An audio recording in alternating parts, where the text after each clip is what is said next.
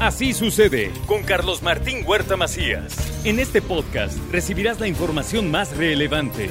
Un servicio de Asir Noticias. Llegó el jueves y llega con este día la colaboración de Rocío González. ¿Cómo estás, Rocío? Buenos Muy bien, mi querido Carlos Martín, buen día. ¿Qué traes hoy?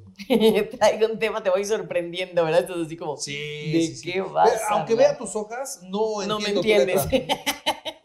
No, no, no, no, no. Tiene una escritura, vamos, la de un médico es clara Ay, no, al lado claro de lo que no, escribe claro aquí que esta no. mujer. Bueno, pues ¿de qué crees que vamos a hablar, Carlos Martín? Traigo un tema que se me hace muy, muy interesante y que sé que les va a gustar y que se van a enganchar con este tema. Lo he titulado El temor de la edad. Pregunto al auditorio y empezando por ti. ¿Te preocupa tu edad, Carlitos? No, ¿No? No, ¿Naditita? to- todavía no. Todavía no. A lo mejor todavía no estoy en edad de que me preocupe, pero Exactamente. a lo mejor llegará el momento en donde digan, no manches, ya ahora sí está Claro, lejos". claro, pero ves, o sea, puedes ver a una, o sea, a esta edad puedes ver todos los regalos de tu edad, como son, te ayudo, madurez, experiencia, ¿no? No es lo mismo cuando tenías 20 a la experiencia que tienes ahora. ¿Te acuerdas lo que le decimos a los hijos con tus años? Y mi experiencia, lo que, Lo que no no haría. haría yo, ¿no? Cuando yo voy por leche, cuando tú vas por leche, mijito, yo ya regresé con yogurt, ¿no? Y entonces decimos, híjola, lo que haría yo con esta experiencia a la edad de mis chavos. Y entonces, a ver, les hago la pregunta y si quieres hacerla como cada ocho días, Carlos Martín, las preguntas van por ahí. ¿A quién le gustaría volver a tener 18 y como para qué? ¿No? A mí me daría mucha Eso- flojera, Carlitos. Eso sería, eso sería la pregunta, porque a muchos les gustará ser más jóvenes, pero ¿para qué? ¿Para qué? Eso. ¿Qué no hiciste a los 18 que ahora con la experiencia que tienes, que sí puedes hacer? Ahora, también hay quien se siente ruco a los 30. ¿Quién se siente ruco a los 30? Porque entonces, si te sientes ruco a los 30, manito chulo, manita chula, te quedan 20, 30 años de ser qué? Súper ruco. Y entonces esto es algo muy, muy, muy delicado. Me lo has dicho y lo hemos comentado en varios temas, Carlos Martín. Y sobre todo las mujeres, decir nuestra edad está canijo. Pero también hombres y mujeres dicen su edad con orgullo, porque creo que este es un punto bien importante. Estarás de acuerdo conmigo, ¿no? Y esto es algo que yo te admiro a ti en los seis años que tengo de trabajar contigo, de conocerte. Aceptar el proceso natural del cambio. Y no es por de veras, no es por darte coba, pero eso es algo que tú haces.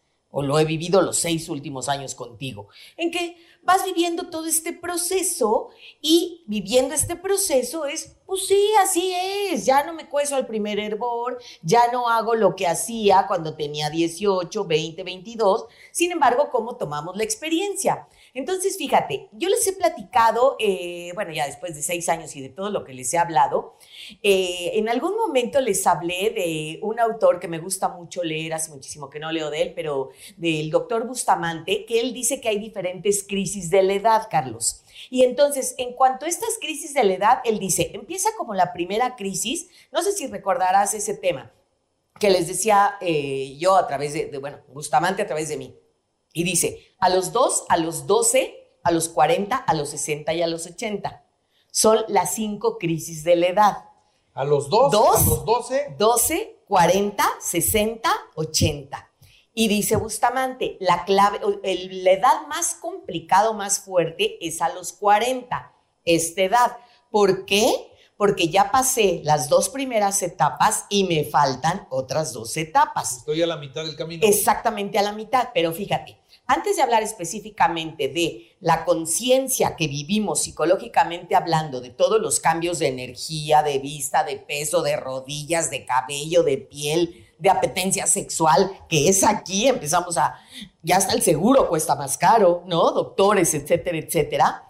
Si tú buscas, Carlos Martín, ayúdame, y querido, un común denominador de los 2, 12, 40, 60, 80, ¿cuál es el común denominador de estas cinco edades?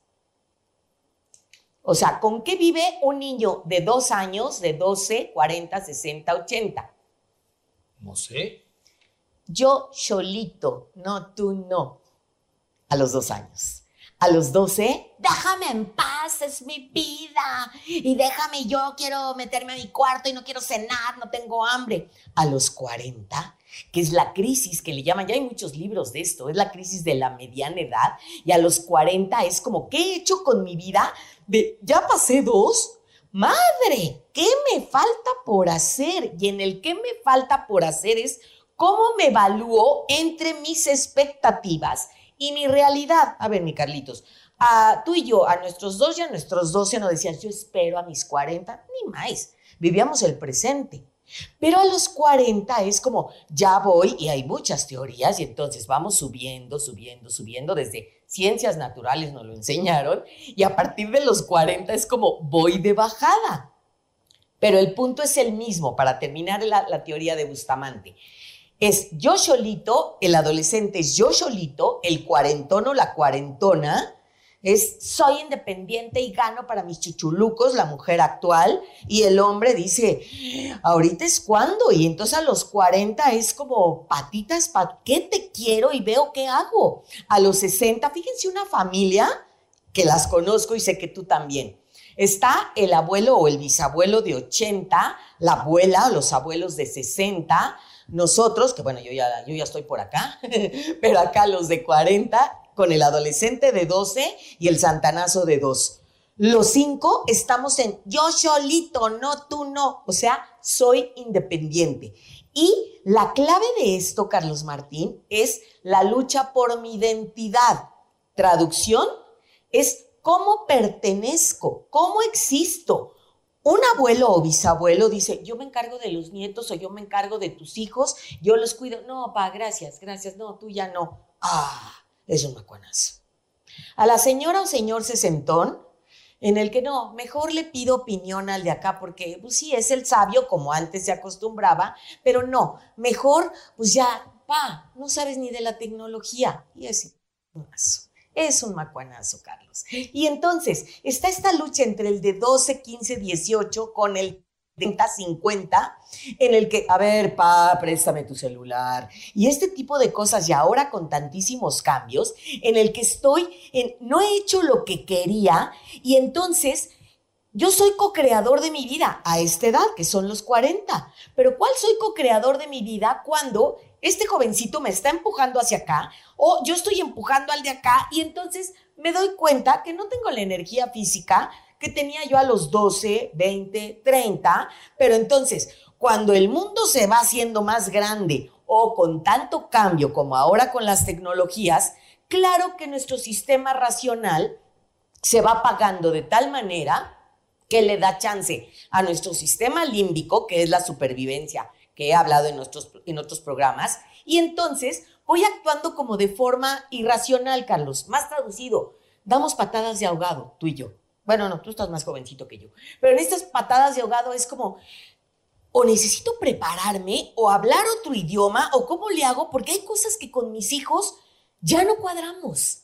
Cuando antes, cuando él tenía 13, 14, 16, nos llevábamos fabuloso cuando yo tenía 40. Ahora ya es como, no, pa, gracias, ya, ya lo hice. A ver, no me estás haciendo caso o qué tengo que hacer ahora para que todavía me siga yo dando cuenta de qué hago, o sea, y estas preguntas existenciales que es desde los dos añitos, ¿quién soy? ¿Qué hago? ¿A dónde voy? Y todo aquello que soñé, que sucede y es fuertísimo, y aquí entras tú, mi querido Carlitos, la generación o la, la época, no, espérame, no es la generación, la década de los 50 a los 60 es cuando el ser humano, hombre, mujer, más el hombre, Carlos, vive estos tres puntos importantísimos. Libertad, autonomía e independencia. Entonces hay este desasosiego que si en verdad pude lograr económicamente, familiarmente, socialmente, espiritualmente, me siento cansado. Y entonces, a ver, amanecí con cara de cansado y se me quedó la cara o, sigo chambeando por mí mismo y ya sé que estos son mis mejores años o mejores años ya se fueron y entonces te dices a ti mismo, hay gente que dura o hay gente que madura. ¿Cómo te sientes tú en relación a tu edad?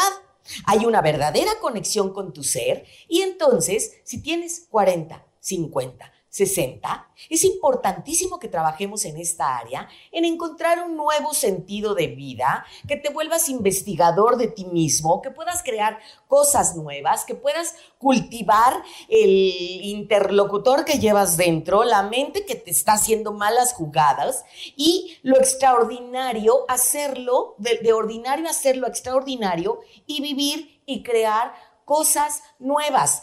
Termino con una frase que me encanta de Juan Luis Borges que dice, hay que empezar a germinar una vida paralela a la vida que tengo ahora iluminada por mi entendimiento.